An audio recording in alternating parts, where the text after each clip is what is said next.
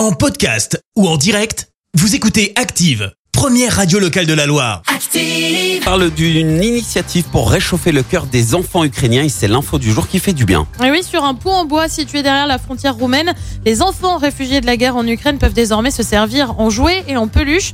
Ce sont les habitants et la police des frontières locales qui ont décidé euh, de mener cette action symbolique, une action qui permet aux enfants de s'évader de leur quotidien l'espace de quelques instants.